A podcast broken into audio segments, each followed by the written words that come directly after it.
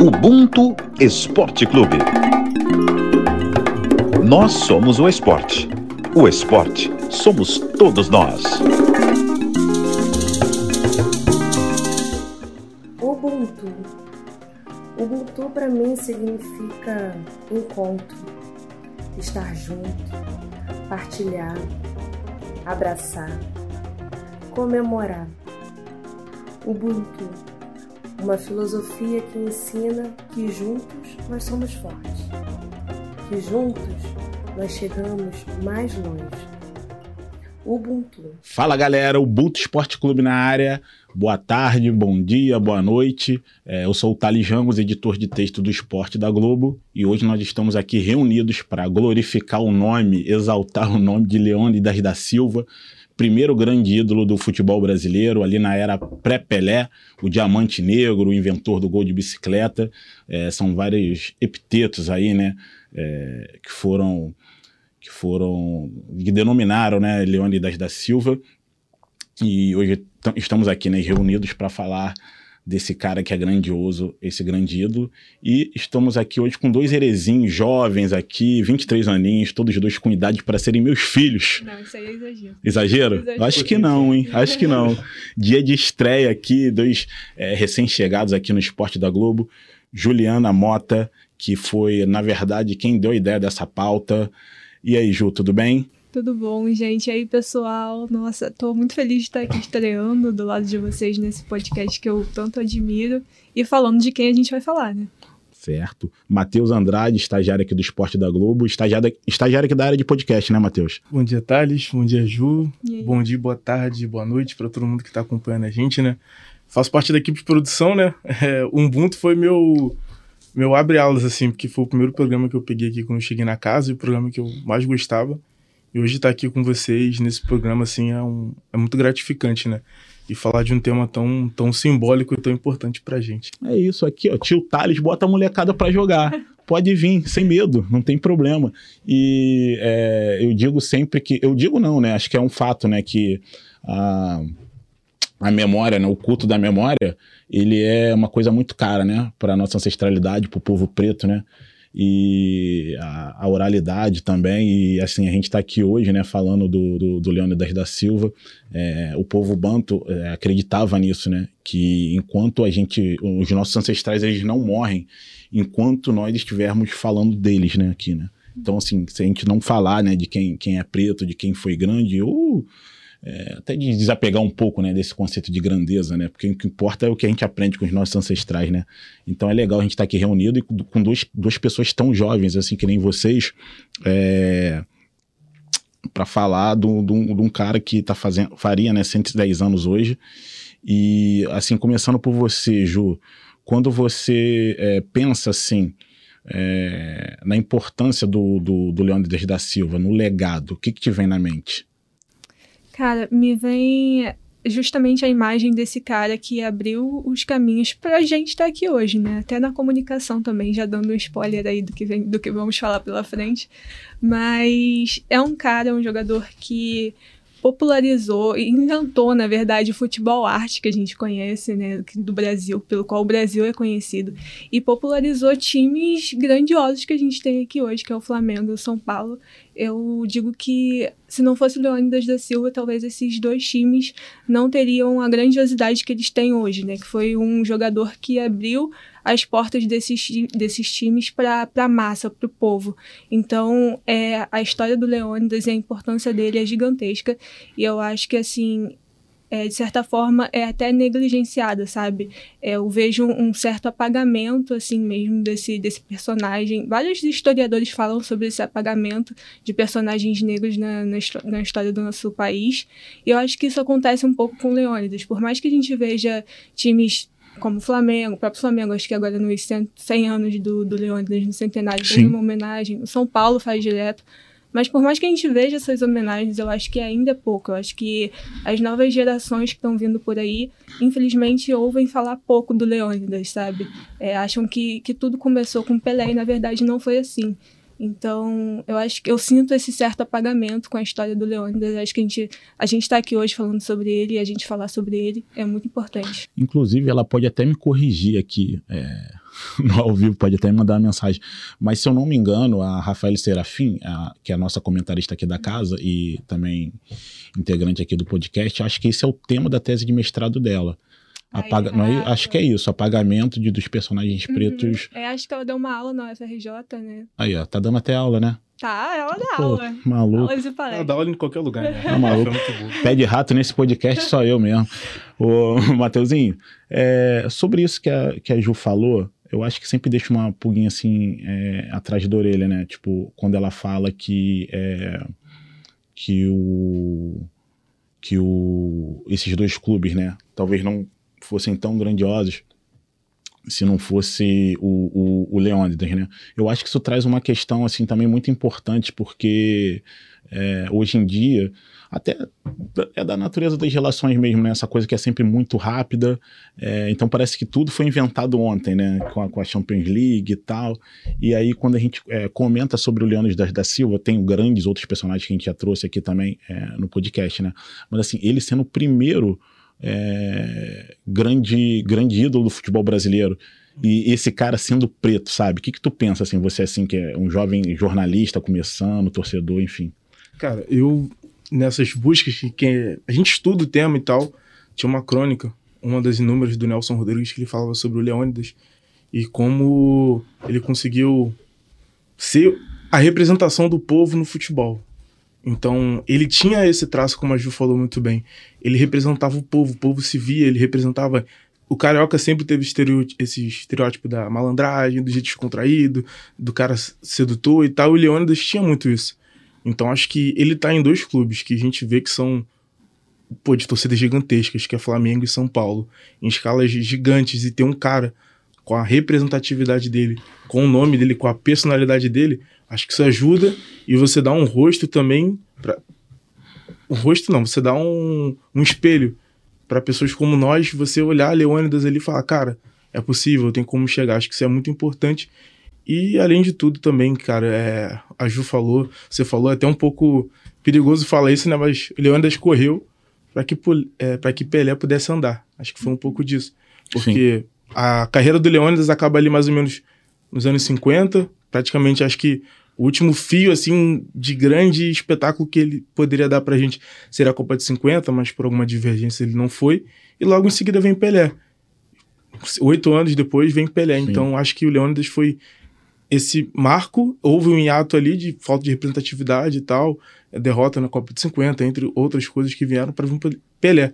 Mas é muito bom de saber que o futebol não nasceu aqui agora, anos 80, 90. O futebol tem toda uma grande trajetória com grandes personagens que nossa cultura, é, enquanto sociedade brasileira, ela paga pessoas como nós, assim, essa história. É, eu acho que, assim, primeiro vou corrigir aqui. Eu falei que ela ia me corrigir no ar, né? Então, assim, a dissertação de mestrado da Rafael Serafim trata da, do apagamento das mulheres pretas no esporte olímpico brasileiro. É, é, eu sempre sou repetitivo é, um pouco com isso, né?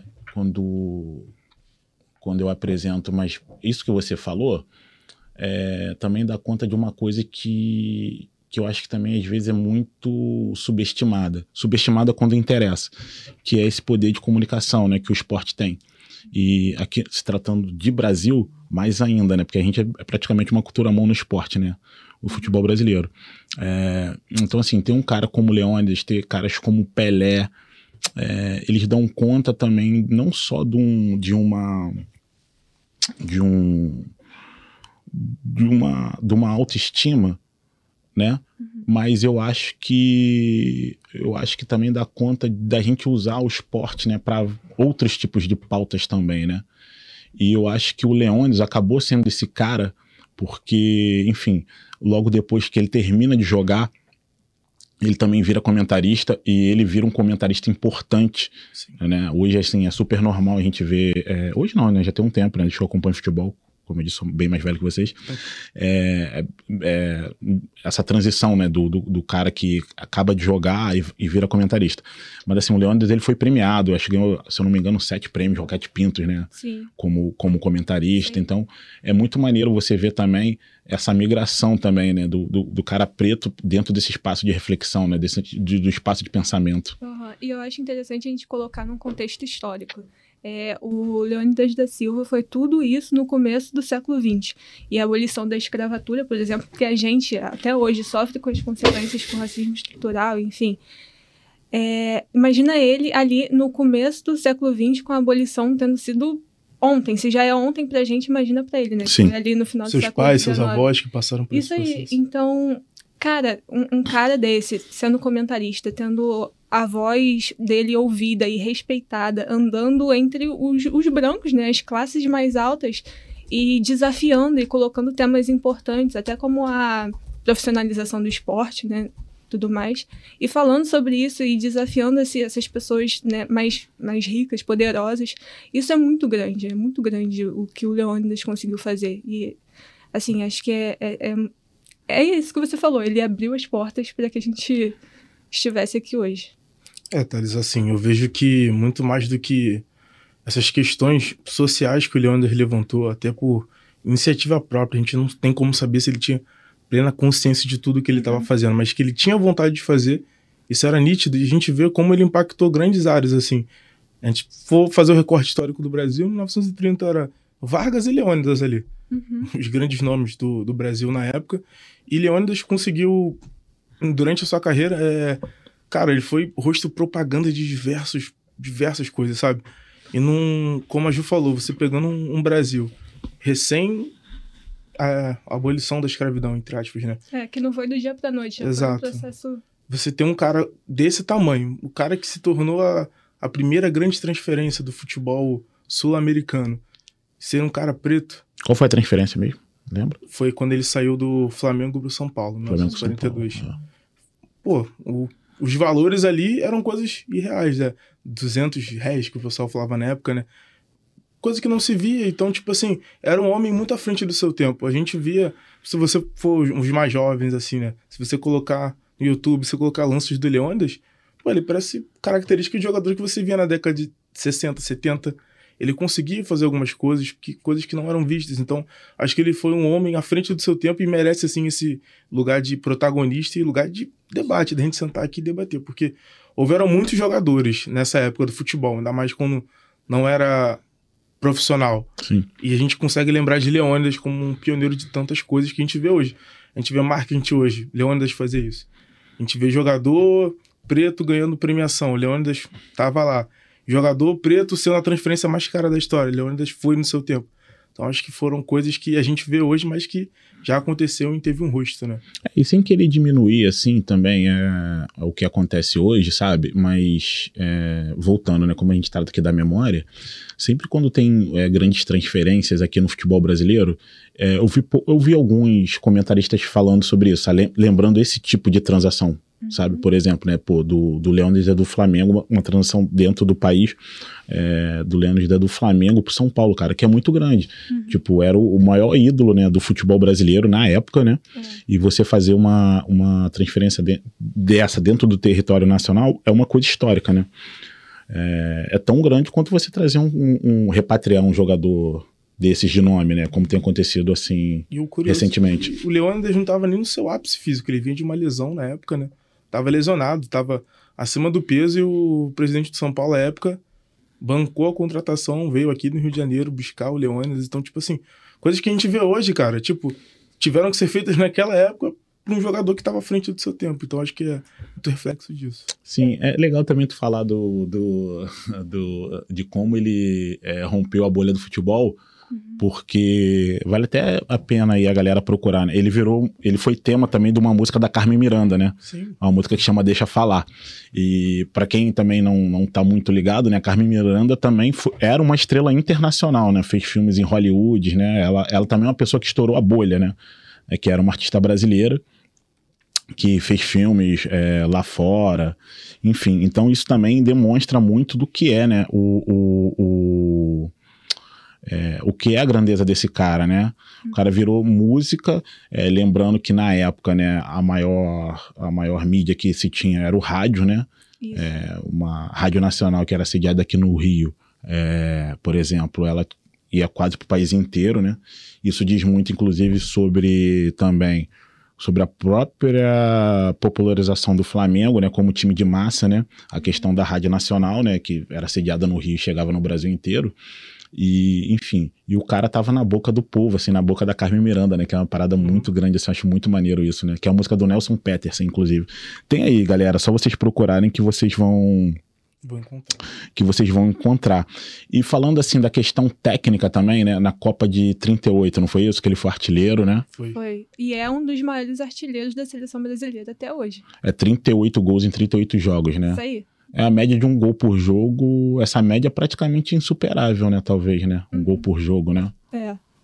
E eu acho que, só retomando essa coisa que o, que o Matheus falou, da, da, da transação do Flamengo para o São Paulo, para quem não está muito ligado, é, o Leônidas, ele teve uma passagem, assim, muito importante no Flamengo, mas foi muito turbulenta, né? É, ele chegou, o, o Flamengo, historicamente, é um time que, que veio da elite, né? Um time com fundados por pessoas mais ricas. E hoje em dia é um time que é conhecido por ser um time das massas. Só que não foi sempre assim né? É, na época o, o presidente do Flamengo acho que José Padilha ele mudou o Flamengo do, do bairro do Flamengo que era um bairro é, considerado Popular, rico né? não, é, rico. rico da, da capital federal. E aí mudou o Flamengo para Gávea, só que ali perto da Gávea tinha uma favela, né, uma comunidade, e, e o, o Leônidas foi o responsável por romper esse, esse muro, né, digamos assim, com, com esse povo que estava ali do lado da Gávea, do lado desse time, e atrair esse, esse pessoal que queria ver ele jogar, né, que se, identi se identificava com ele. Então acho que foi aí que começou essa construção mesmo do, do Flamengo como um time né, do povo. E só que foi muito turbulenta porque é, teve algumas brigas com a diretoria, né? O auge, acho que assim ele fazia propagandas, né? Na época, ele foi pioneiro até nisso, até nessa questão Uhum. do, de jogadores fazendo fazendo marketing, né? Usando a sua imagem. E acho que os, os dirigentes do Flamengo não, não concordavam muito com isso. Teve, mas o, o auge mesmo, o, o que estremeceu de vez a relação foi que o Leônidas se machucou, né? Como o Matheus falou, ele teve muitos problemas no joelho ao longo da carreira. Ele apanhava muito também em campo, né? As regras não eram como, como são hoje. E, e aí ele teve essa, uma lesão e se recusou a viajar internacionalmente né, com o Flamengo. E aí isso foi o fim para a diretoria, que suspendeu o salário dele e ele não, não concordou. Inclusive, nessa época, a diretoria, no meio dessa briga, né, achou um. um achou que o Leônidas. um- um- uma falsificação de um certificado de reservista lá do Leônidas que na época acho que ele precisava trabalhar e aconteceu isso. É até meio controversa essa história, porque o pessoal diz aí que esse visto pode ter sido arranjado, né? Tem essa dúvida quanto à veracidade desse, desse visto supostamente falsificado pelo Leônidas. E aí ele chegou a ser preso na Vila Militar aqui do Rio de Janeiro por oito meses. Então, quando ele vai para o São Paulo, ele vai em todo esse contexto. Vai no, no contexto de lesões no joelho, de ter acabado de ter sido preso. Então, tinha muito essa dúvida de se ele ia dar certo ou não no São Paulo, né? Acho que ele já tinha uns 29 anos. E ele vai, a torcida acredita nele. A torcida quer pouco ainda, porque o São Paulo era um time recém-fundado. Dizem que o presidente do, do Tinha São 12 Paulo... anos no São Paulo. É, o presidente do São Paulo acho que até queria o Leônidas por causa disso, porque ele viu o que aconteceu no Flamengo, né? Sim. Então queria atrair essa torcida e deu muito certo. A estreia do Leônidas contra o Corinthians, acho que deu mais de 71 mil pessoas no E até- Pacaembu. E até hoje, isso foi em 42, até hoje é o recorde de Pacaembu. Isso, ah, o Corinthians agora na Copa do Brasil, acho que foi um pouco mais de 62, foi um, um- já foi um recorde aí em alguns anos. Repete o público? Eu tenho aqui. Acho que foi mais de anotado. 71. Mais de 71 mil, né? Isso daí devia representar boa parte, tipo, da população da cidade na época, Sim, né? num time recém-fundado, lembrando, né? Isso sim. é muito gigante. Mas tem duas coisas que você falou. Só pra fala, dar fala. a informação redondinha, foi 70.281 pessoas no Pacaembu, Aí, ó. em 1942. Pois é. Então, mas assim, tem duas coisas que a Ju falou que são importantes também a gente falar, né? Já que os- os- é, a gente tá sempre citando o contexto histórico. Uma é a questão que você falou que ele apanhava muito, né? E, inclusive, tem pesquisas sobre isso, né? Do próprio professor Renato Nogueira, também, que foi convidado nosso aqui também, como o drible também surge no futebol como uma estratégia também dos jogadores pretos, né? Que eram caçados em campo. É, e outra coisa também é que, assim como a gente citou, né? Que ele é, é um cara ali, começa a virar ídolo, começa a jogar futebol é, pouco depois, né? Da abolição, Uhum.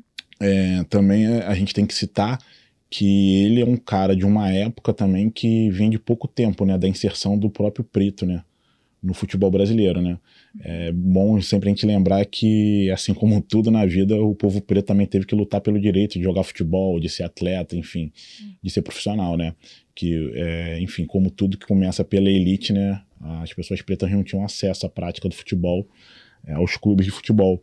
Então, eu acho que isso também é uma coisa para a gente se considerar, considerar muito, né? Assim, tipo, porque o cara, ele foi grandioso, ainda tendo que lidar com esse tipo de legado negativo, né? Tipo, quem veio, quem tava antes dele, então, assim, também não era um ambiente, assim, era um ambiente ainda hostil, né? Uhum. Vamos dizer, Claro. pro preto jogar bola, né? Se a gente levar em consideração que o Leônidas foi um cara que, tipo assim, a gente vê hoje os jogadores. é, Só, só, só, só, só, só falando assim, é porque é um ambiente hostil, tanto é que é, ele para de jogar quando? No final, quase no final dos. No início dos anos, 50, os anos É. anos 50, né? Então, quer dizer, e a, a grande tragédia do futebol brasileiro, né?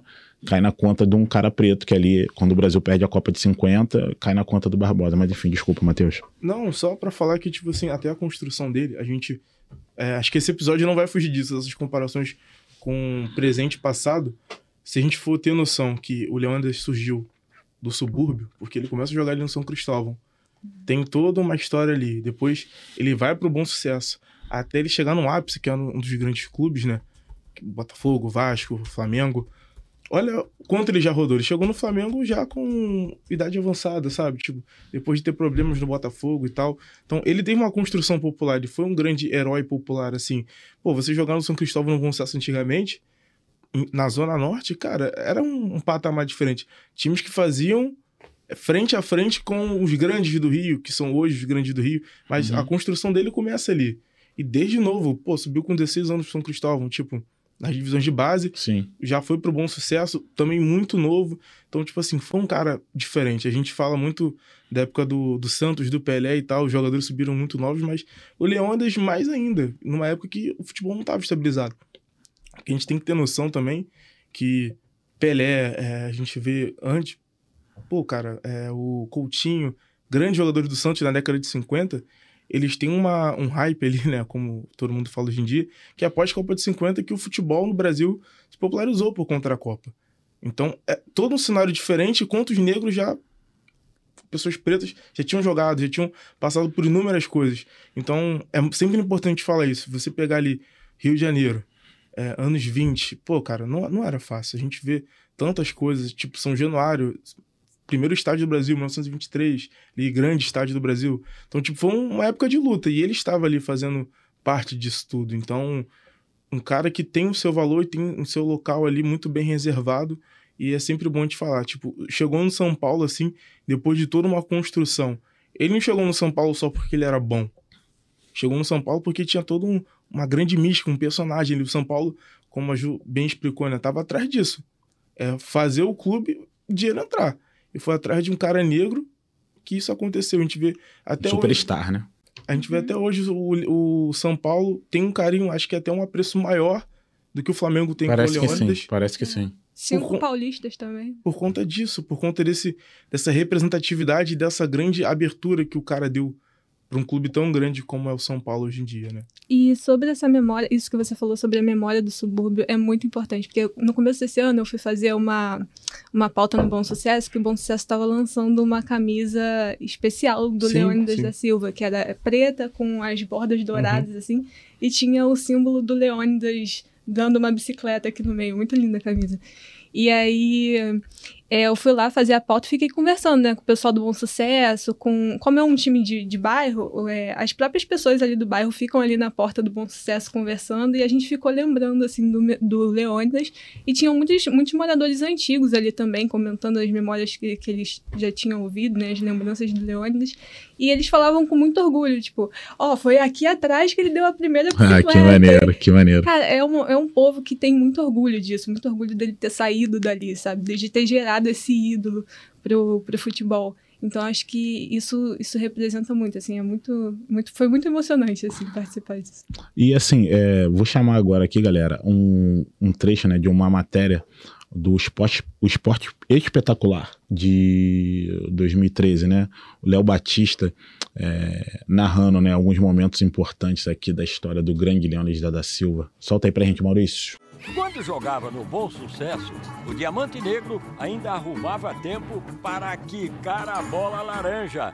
Em 1932, defendeu o time do subúrbio carioca no campeonato de futebol e de basquete. Na Copa de 38, Leônidas brilhou tanto que ganhou um apelido eterno, Diamante Negro. Os historiadores costumam até brincar dizendo que Leônidas foi o Pelé antes do Pelé, ou o primeiro Pelé. Agora, quer mais história? Ele ganhou um outro apelido, por causa da bicicleta, da incrível impulsão, da capacidade de esticar a perna para tomar a bola e driblar ao mesmo tempo, Leônidas foi considerado um herói, um super-herói.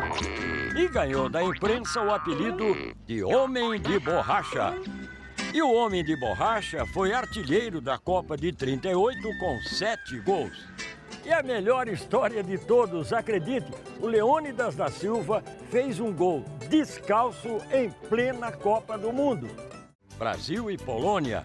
A chuteira de Leônidas arrebentou no meio do jogo.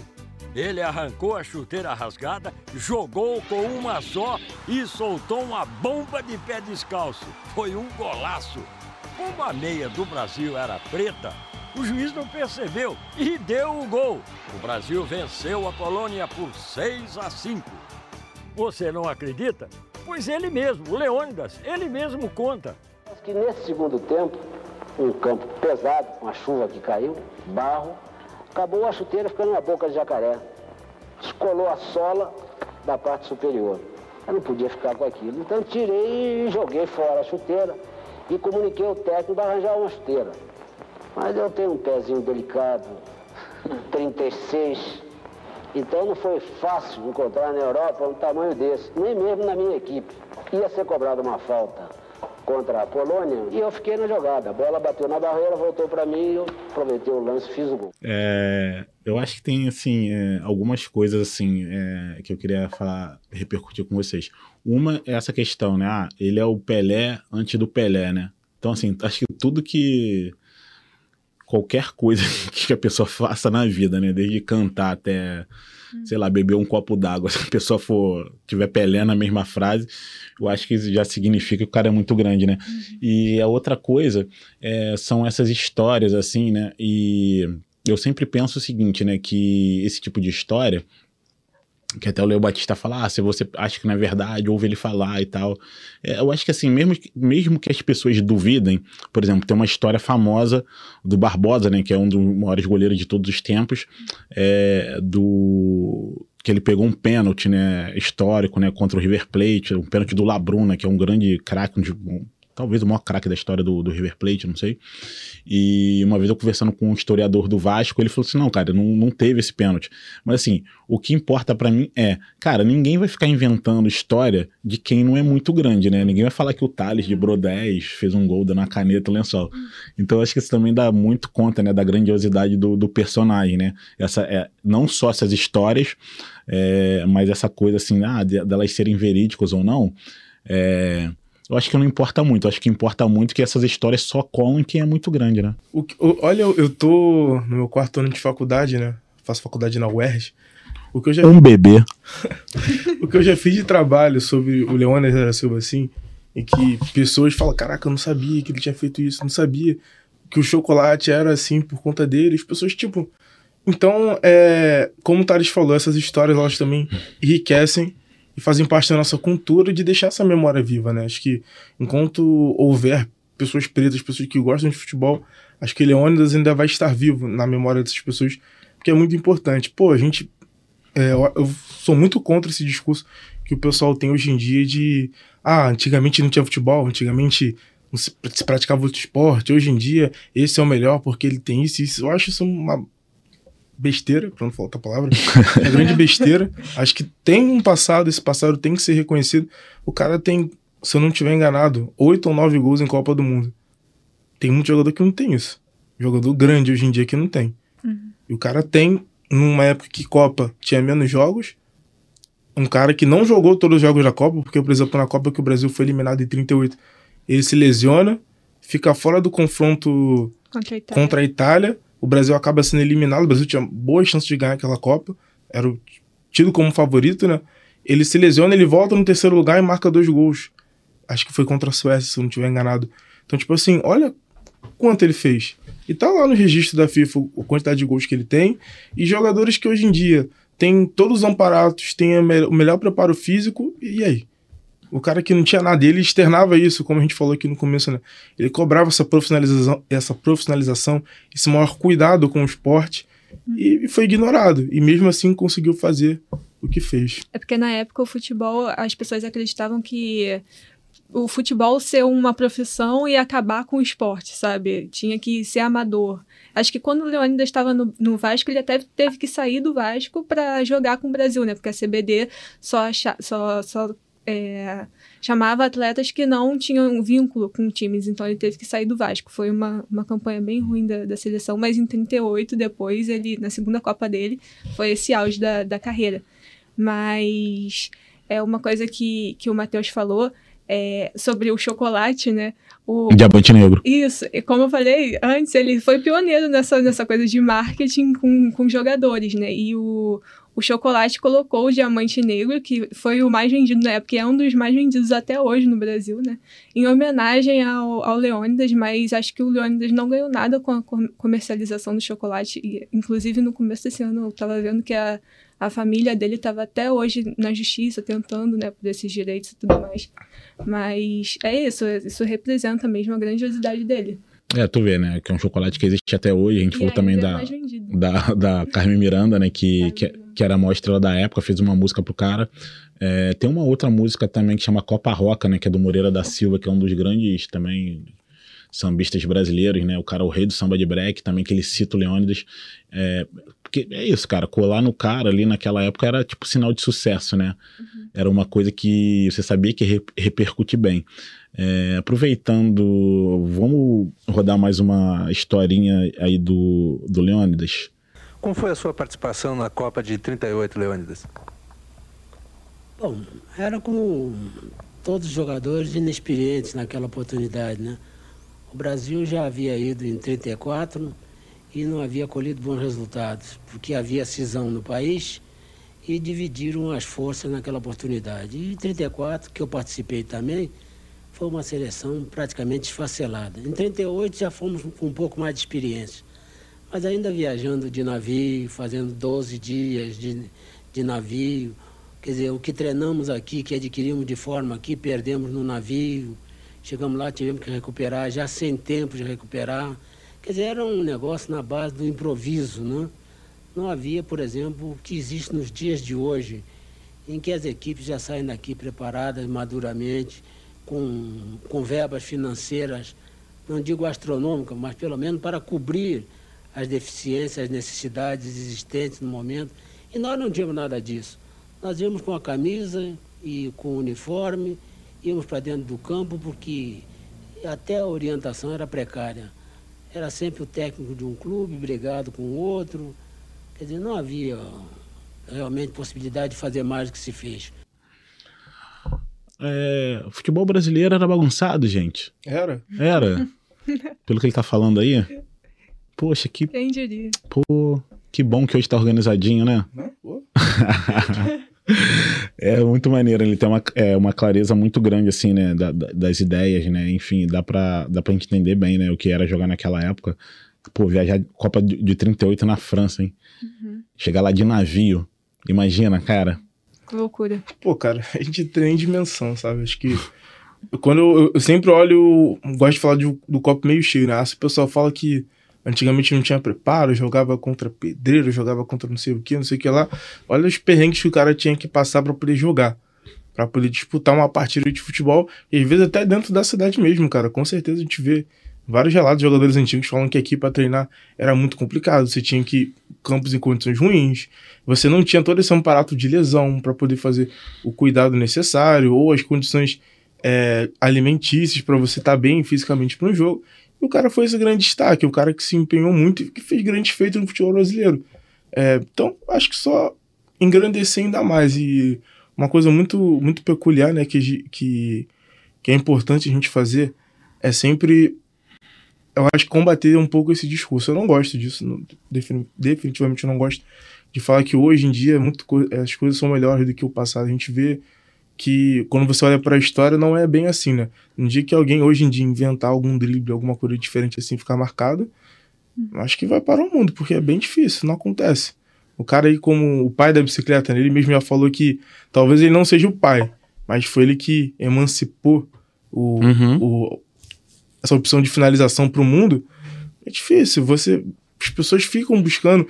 Hoje, se o futebol brasileiro ele é composto por, esse, por essa malandragem, é, pelas características de jogo, pelo jogo ofensivo, pelo jogo que bonito. impacta, pelo jogo bonito, pelo jogo ousado, foi porque teve caras como ele. E hoje em dia, é, é, as pessoas criticam muito quando, quando falam que o Brasil perdeu um pouco a característica. Mas o Brasil não perdeu sua característica somente dentro de campo com dri dribles e afins, mas perdeu sua característica também como rosto, como pessoas, né? A vê, estrutural mesmo, não é o problema. A gente vê hoje em dia os jovens sobem, são formados lá fora, tem a, a, a sua carreira, ela se inicia até lá fora também, com 18 anos. A gente vê, por exemplo, o Real Madrid pega jogadores jovens aqui do Brasil, colocam um aninho, dois aninhos lá no Castilha para poder é, pegar o fundamento, pegar algumas coisas e tal, e às vezes perdem essa característica, perdem um pouco de si. Hoje em dia, pô, o Vinícius Júnior, Vinícius Júnior na Espanha, ele é criticado porque ele dança, porque ele tem um cabelo assim, porque ele tem um cabelo assado. Então, é você olhar para o passado e você ver que não é uma coisa de agora. As pessoas falam, ah, jogador hoje em dia só quer ficar de palhaçada, só quer ficar disso. Falam, cara, não, não é assim, sabe? São sempre atletas negros, são sempre pessoas de favela, são sempre pessoas que vieram de classes mais humildes. São essas pessoas que são apontadas. A gente olha para a história e vê que não, vê que, cara, não é isso de agora. Nós somos assim, nosso povo é assim. Então acho que isso também é um discurso que serve para combater tanto as falácias que o pessoal constrói hoje em dia sobre o jogador preto, o jogador preto brasileiro. Até um pouco sobre isso aí que você falou, né, da questão da dança e tal. No Ubuntu Esporte Clube, número 107, a gente fez um programa que chama Dança Dona do Corpo, né, que foi com a Catícia Ribeiro, deixar essa dica aí para vocês. É, mas acho que acho que é isso, né, cara? É um cara que é, como a gente falou aqui várias coisas, né? É um cara à frente do seu tempo, é, tanto na questão do, do, da execução do jogo, quanto na questão de mercado, né? Também. É, do entretenimento, né? O cara virou nome de música, o cara virou nome de, de chocolate. E, enfim, eu acho que é muito importante, cara, a gente sempre é, lembrar, né, que está aqui por conta desses 110 anos, mas também me chamou a atenção, né, quando você vai lá no estádio do Bom Sucesso, né, e a galera se orgulha ainda, né, de, disso, no, é o nome do estádio do Bom Sucesso, inclusive, é, do, e aí dá conta dessa tradição oral, né, que também é uma, uma característica nossa, né, uma característica africana, né, e eu acho que é isso, assim, e repetindo também, né, me dá, me dá é, é, não tem outra palavra assim. É, além de me chamar a atenção, me dá assim um orgulho mesmo de ver vocês assim tão jovens, né? Preocupado com o cultivo dessa memória, né? Porque, enfim, tá na mão da gente mesmo. É, a memória né, do, do povo preto. É, claro que a gente aqui tá falando de futebol, a gente tá falando de, de esporte, mas assim, pra galera nova que tá escutando, que também quer ser jornalista, é, isso aí tem que ser levado para outras pautas, né? A gente tá falando do Leônidas, mas a gente podia estar tá falando aqui do, do Zequete, a gente podia estar falando do Cartola, a gente podia estar falando da Elisete Cardoso, uhum. a gente podia estar falando da Ruth Souza, né, em outros ambientes jornalísticos é, que não esporte. Então é isso, acho que a gente conseguiu fazer aqui um programa é, importante, né, digno da memória desse cara E aí, considerações finais. Já acabou? Muito Tão rápido. rápido. Ai, dava pra ficar até amanhã. dava, dava. Não, acho que é isso que você falou. Acho que o importante mesmo é pegar, pegar essa essência, né? De, de quem foi esse cara, da importância dele e, e relembrar sempre isso, esse pioneirismo. É... Eu só, só tenho a agradecer mesmo, Leônidas, porque, né, é o que eu disse, assim, ele abriu portas até pra gente, né, como comentarista, na, na mídia, é, em uma época muito difícil, uma pessoa negra, assim, ter sua voz ouvida, então, só muito obrigada, Leônidas. Acho que é exaltar mesmo, assim, o, o nome que ele foi, além do, da comunicação pra gente que a gente vê tanto aqui na Globo, a gente vê alguns colegas nossos desempenhando essa função. O Leônidas fazia também lá. A gente vê hoje na Série A pouquíssimos técnicos pretos. Leônidas foi um técnico preto numa época ainda após tudo aquilo que aconteceu com Barbosa. Então, eu acho que ele teve um, um peso, um significado muito importante, que não souberam dar valor, eu acho assim, e como acontece, hoje há um, re- um resgate da nossa história. Então acho que ele tá nesse resgate, tá nesse lugar principal. E até fazer um mexão também, né? No, no, no blog do Ubuntu hoje eu subi um texto que fala um pouco sobre isso, sobre esse olhar para o atleta negro. É, o personagem é o Richarlison e tudo que aconteceu com ele nessa data FIFA aí na Copa do Mundo. Um cara que sempre foi muito querido pelos torcedores, não vive o melhor momento da sua carreira, né? Passa por algumas adversidades que ele revelou. E ele revelou também que vai buscar ajuda psicológica, vai buscar esse amparato. Então a gente vê jogador negro, jogador brasileiro precisa ser cuidado. E como eu falei lá no texto, né? Hoje se tem essa cultura que o jogador perfeito é o jogador que ignora toda a sua vida, todo o seu passado e se doa só pelo por ser o melhor. E gente, o próprio Leondas falava isso, né? Que como é que o cara vai ser o melhor se ele não tem as condições necessárias? Hoje em dia você tem as condições estruturais necessárias, mas a parte psicológica está um pouco de lado. Então é um- é texto que está lá no blog do Ubuntu hoje. Boa, vou até ele aqui, ó. Desabafo. A voz falhou, a voz do velho falhou. Desabafo de Richarlison alerta para a saúde mental de atletas negros, do Matheus Andrade, que aqui está sentado na mesa conosco hoje, lá no GE. Globo, galera, no nosso blog do Ubuntu Esporte Clube. É, eu acho legal isso porque é, usar uma expressão que é, os psicólogos usam muito, muito hoje em dia, né? Para além de dessa questão da, de você jogar futebol, é, assim também como tudo na vida, né?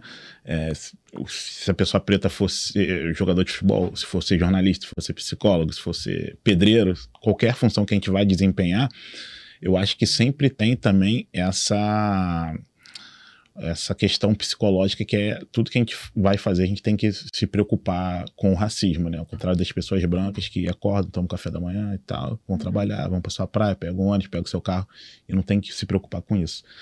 Mas é isso, galera. Esse foi o Ubuntu Esporte Clube número 121. Lembrando que foi dia de estreia aqui, ó, dos Herezinhos. Muito obrigada, gente, pela companhia. Ah, e tem uns livros aqui, ó, que a gente vai indicar. O que, que, que você trouxe, Matheus? Olha, eu trouxe dois. Aquela câmera ali, ó. Isso aqui é minha? Isso. Trouxe aqui com o Gui. Ou não, acho que não é aquela ali não, hein? Essa aqui? Essa aqui. Aí, ó, Didi. Isso aqui, Didi, o gênio da Folha Seca, né? Ganhei de um grande amigo meu que recentemente aqui chegou aqui na casa, Ah, o Felipe Rocha. opa. Isso aqui foi presente dele. Didi que já foi programa nosso, tá, gente? Já teve programa sobre Didi aqui. E trouxe também esse daqui que é um. Isso aqui é um- uma aula em forma de livro que é do professor Silvio de Almeida, né? É Racismo Estrutural. Um livro muito importante e vale a pena quem puder ir. Fica essa Que recomendação. também já foi convidado nosso. O Ubuntu é sinistro. Você, que trouxe o que pra Que moral, gente? hein? Eu trouxe Quem Tem Medo do Feminismo Negro, da Djamila Ribeiro. Acho que Conta pra lá, minha, qual a câmera? Aquela ali? aquela, Daqui? pra minha estreia aqui, né, não podia deixar de ser outra, Ó. porque esse Aqui. livro, Ó. essa ó. autora, me ensinaram muito, me ensinaram sobre quem eu sou, sobre, assim, ser uma mulher negra na sociedade, que é uma coisa Legal. é muito difícil de entender. Legal. Né? Assim, e esse livro me deu coragem pra assumir quem eu sou, assumir Aham. minhas raízes. Aham. E, enfim, fica aí a dica que vale muito a pena. E fica, sua, Obrigada, Jamila. e fica a sua dica também de figurino, porque eu e o Matheus vimos aqui de Ai. casaco Que totalmente isso? esportivo. Você Não. meteu um blazer. É em homenagem constrangido. Meu Deus do céu. do, do diamante negro. pra- Ah, Ah, coisa tudo linda. pensado, tá vendo? Coisa linda, ó. Eu trouxe aqui, ó. Esse aqui, ó, da Otávia Butler. Pô, uma... aí você me ferra. Uma... Aqui, tá aqui. é, essa Aqui? Tá Ah, foi mal. Ó, Otávia Butler. que é uma escritora americana de ficção científica. Esse é um livraço, Kindred, aconselho. É, aí trouxe esse aqui, ó, Pensar na Go, Muniz Sodré, livraço Muniz também. Sodré. É, você, você quer emprestado, né? Mas espera, espera a sua vez. e o tio é velho, mas lê quadrinho, ó. Marcelo de Salete, Angola Django, que é um grande quadrinista brasileiro, paulista. Que maneiro. Caraca, Muito legal. É Marcelo de Salete, pode procurar lá que o cara é gênio, é grande. É isso. Me despeço por aqui. De novo, boa tarde, bom dia, boa noite. Obrigado, gente. Muito Até a obrigada. próxima.